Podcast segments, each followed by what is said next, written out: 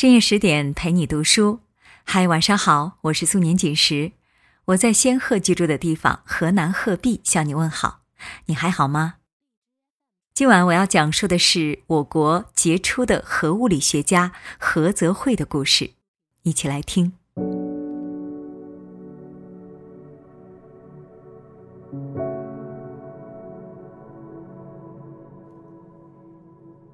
距离现在的七年前。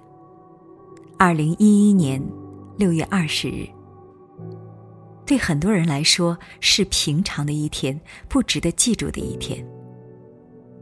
而就是这一天，有一位老人因病在北京去世。他走后，他的儿子来到他住处，回忆起母亲的点点滴滴，不禁泪如雨下。再仔细一瞧。你会发现，老人生前住的家实在是太破旧了，家具都是些二十世纪五十年代的旧物。他自己过得真是叫人心酸。曾穿过的鞋打了三层补丁，在这张小床上一睡就是几十年。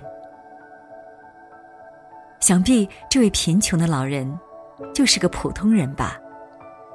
可再仔细了解，你会吓一跳，因为这位中国老人，他的人生足以震撼世人。他就是何泽慧。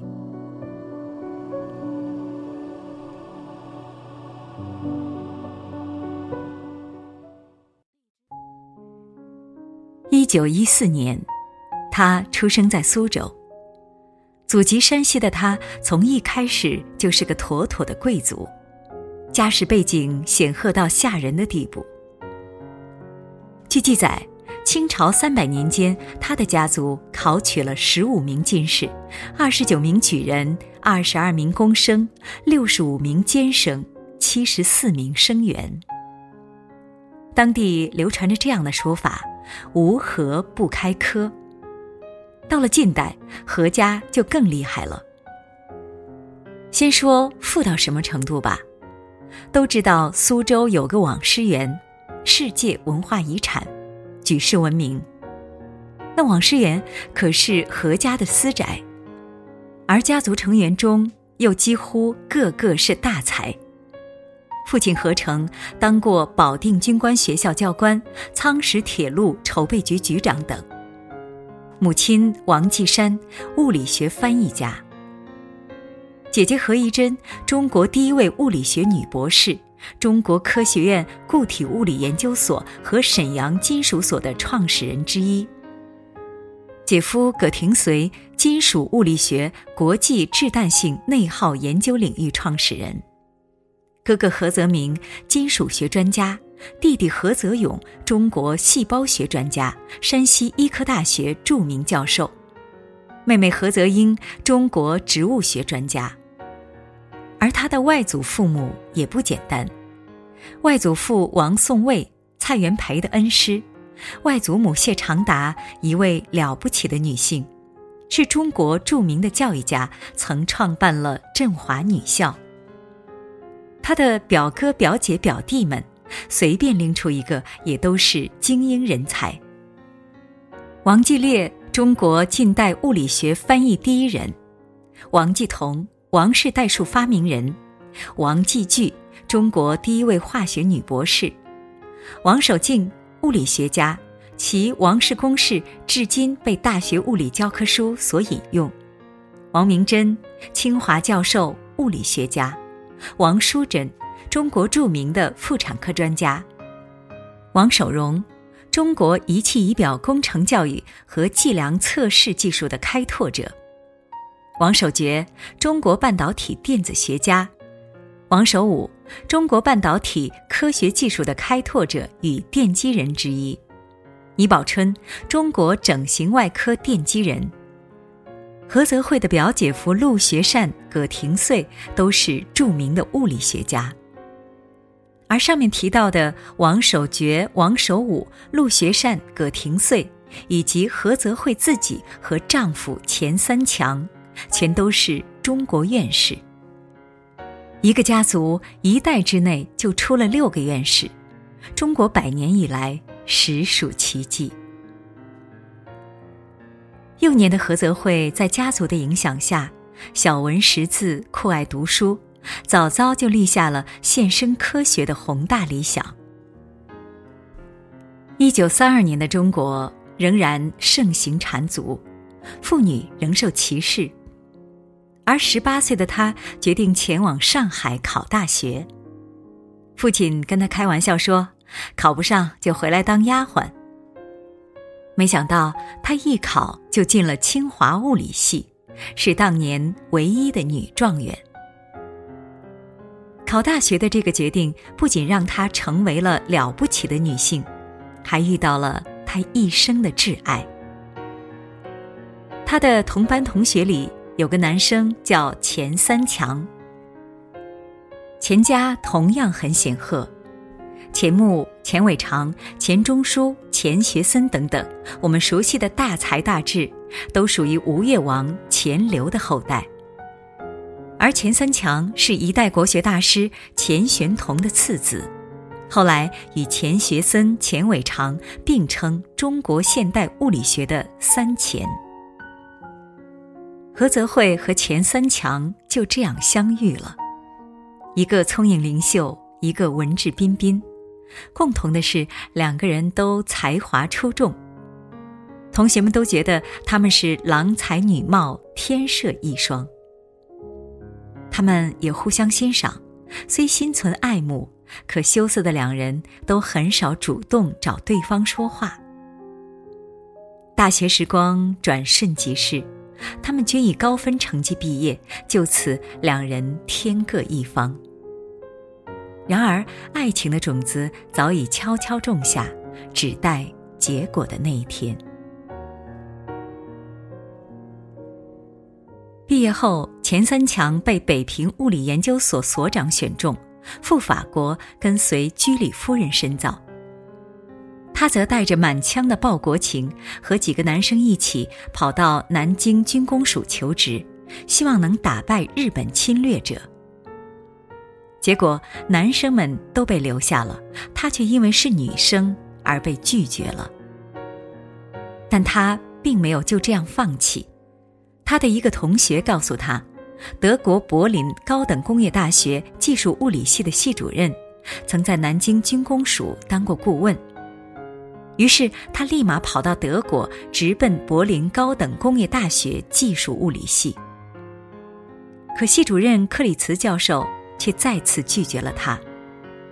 这个系本来就属于保密级别，别说不收女性，连外国人也都是一概不收的。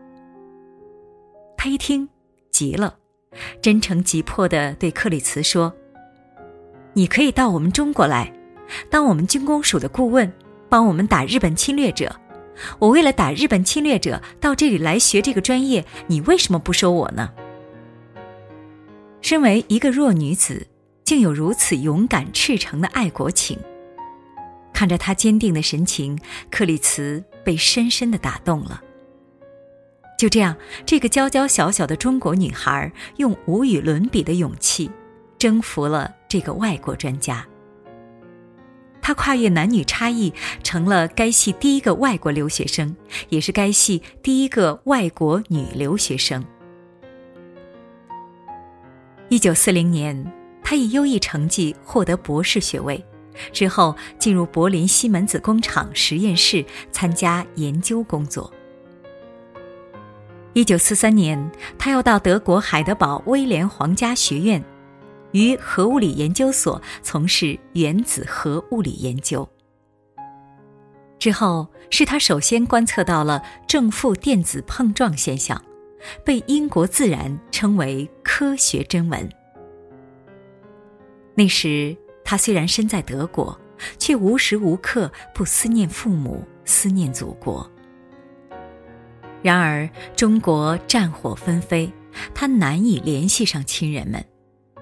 就在这时，他想到了法国的钱三强。他给他写了封信，由于暂时限制，只能写二十五个字。他在信中问他是否还在巴黎，如可能带他向家中父母报平安。从这儿之后，两人的书信往来就越加频繁。他们用短短二十五个字，一封封的讨论天气，讨论学术，讨论未来。没有花前月下的浪漫，却有着心灵深处的碰撞。这份爱情清清淡淡，层层递进。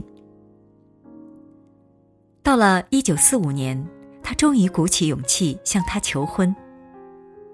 一封二十五个字的信里写道：“我向你提出结婚的请求，如能同意，请回信，我将等你一同回国。”他看到信后，甚至都没犹豫，就提笔写下：“感谢你的爱情，我将对你永远忠诚。等我们见面后，一同回国。”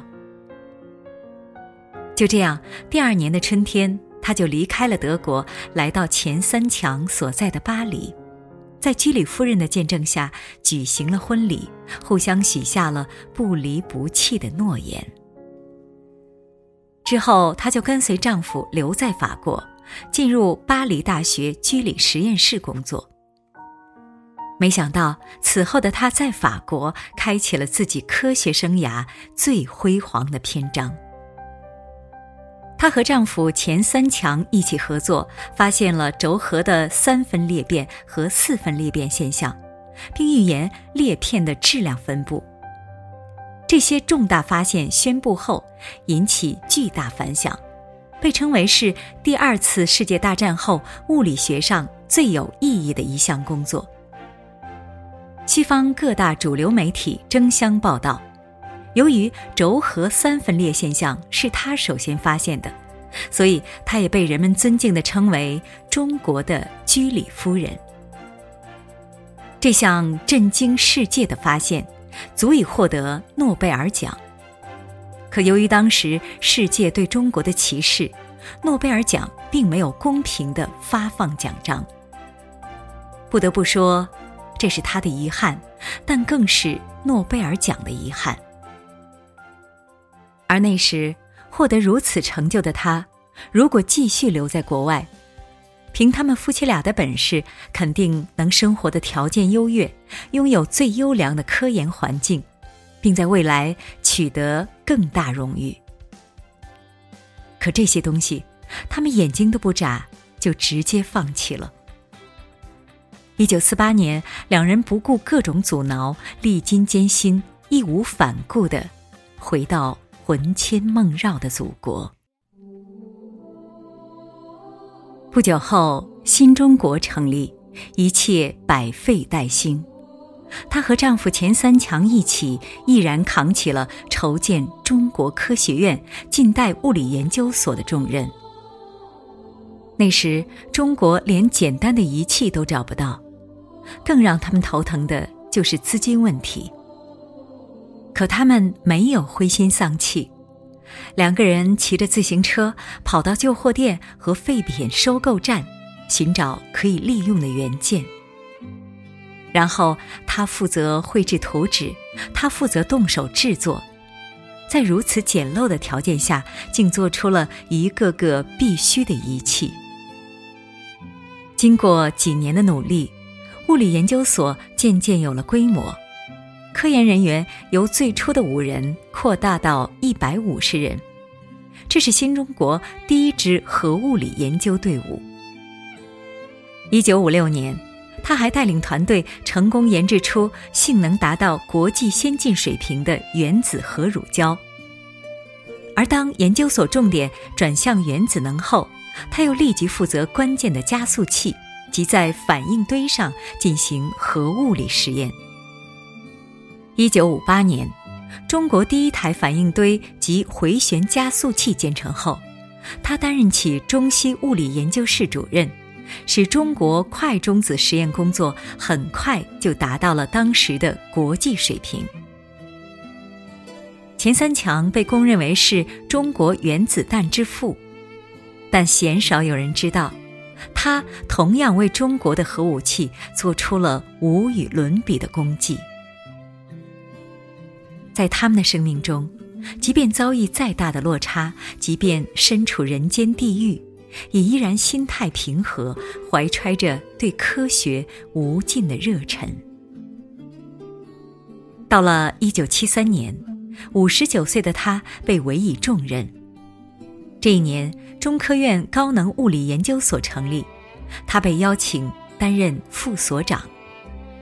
上任后，他立即以百分之百的热情投入工作，推动了中国宇宙线超高能物理及高能天体物理的研究和发展，并在西藏建成世上海拔最高的高山乳胶室，使中国成为当时少数几个能生产核乳胶的国家之一，推动了中国高能天体物理的研究工作。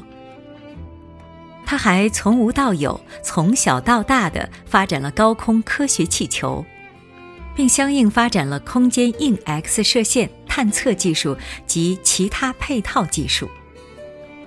作为一个女子，她的事业已经足以令人敬佩，但她真正令人佩服的不是伟大的事业，而是她的品格。她从不在意物质待遇。和丈夫住在中关村上世纪五十年代的小区中，这里已经破败不堪，昏暗的楼道里贴满了疏通下水道的小广告，小院里到处可见各种各样杂物，而他们居住的就是一个小房间，白粉刷墙，除了木地板，几乎没有任何其他装修。单位要给他派专车接送他上班。他死活不要，只坐公交车，一直坐到九十二岁。九十二岁的大家，中国居里夫人。她穿的衣服都是地摊货，脚上常年穿的就是一双解放鞋。对于吃的，她也不在意，几个馒头就能让她心满意足。就连去参加国际会议。穿的都是打了三层补丁的鞋，手里提的是人造革书包，带子都断了。而他的家世显赫，私宅苏州网师园举世闻名。可是举世恐怕都不知的是，一九五零年，他毫不犹豫的就把它全部捐献给了国家。即使他头上有了许多头衔。可无论面对何种身份的人，他都是同样的谦虚、简朴。下属、同事、朋友一致评价他：淡泊名利，没有架子，不求享受，严谨做事。在别人装腔作势，在社会开始追求浮夸的时候，他也始终保持着真实的态度。中科院院士李替备说。在何先生那里，科学研究就是探索自然的本来面目，如此而已。权力和来头、排场和声势，以及华丽的包装，对何先生都没有作用。他会时不时像那个看不见皇帝新衣的小孩子，冷冷地冒出一句不合时宜而又鞭辟入里的实在话。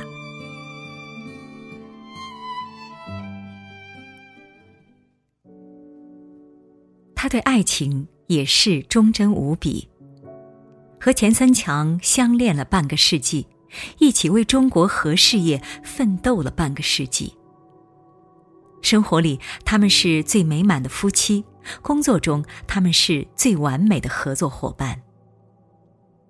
然而，一九九二年，噩耗传来，钱三强因心脏病去世，永远离开了这个世界。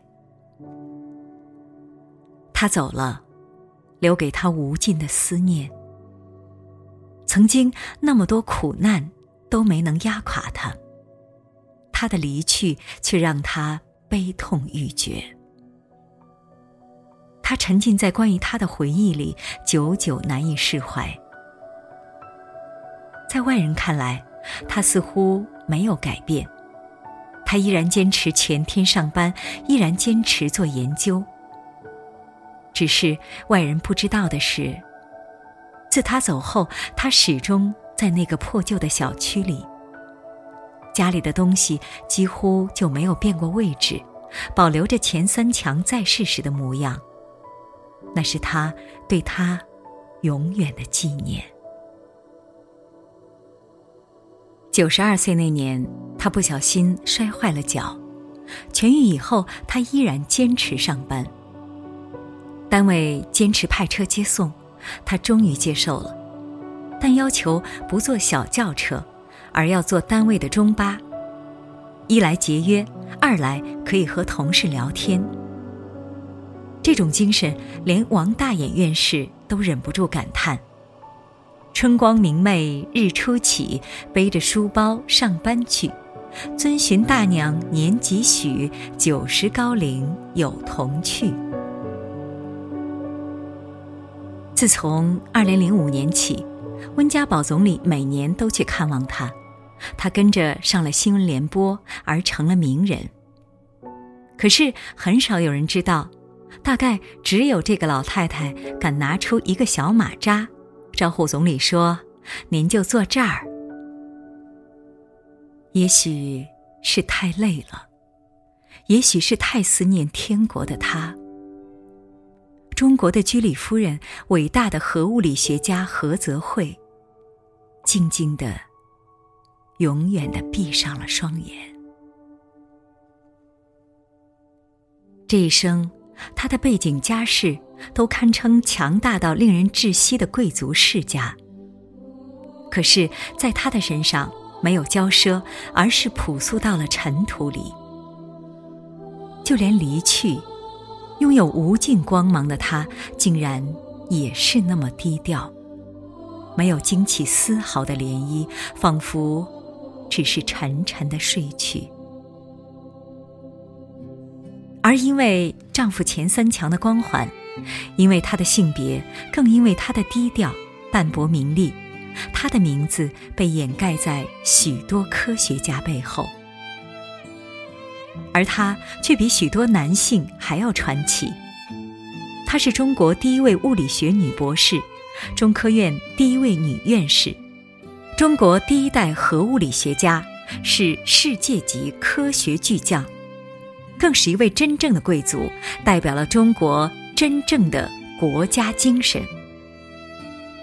永远满怀一颗赤子之心，为了祖国无止境的付出，从未考虑过丝毫的索取，这才是令人佩服到五体投地的中国贵族，这才是真正强大到令人窒息的国家精神。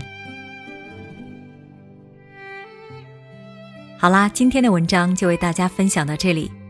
在节目的结尾呢，要告诉大家一个好消息：十点读书开放了一座免费的成长图书馆，十天陪你听一本书，想和你一起在阅读里遇见更好的自己。在这里，既有解忧杂货店、《肖申克的救赎》、《简爱》这样的影响全世界的经典名作，也有自控力、非暴力沟通这样的职场实用宝典。免费开放十天，陪你听一本书。如果你有兴趣呢，欢迎搜索关注微信公众号“十点读书”，进入成长图书馆，跟我一起阅读好书，成为更好的自己。这里是十点读书，我是素年锦时。如果你想听到更多我的声音，可以关注我的个人微信公众号“素年锦时 FM”，每晚九点不见不散。今晚就到这里，晚安，好梦。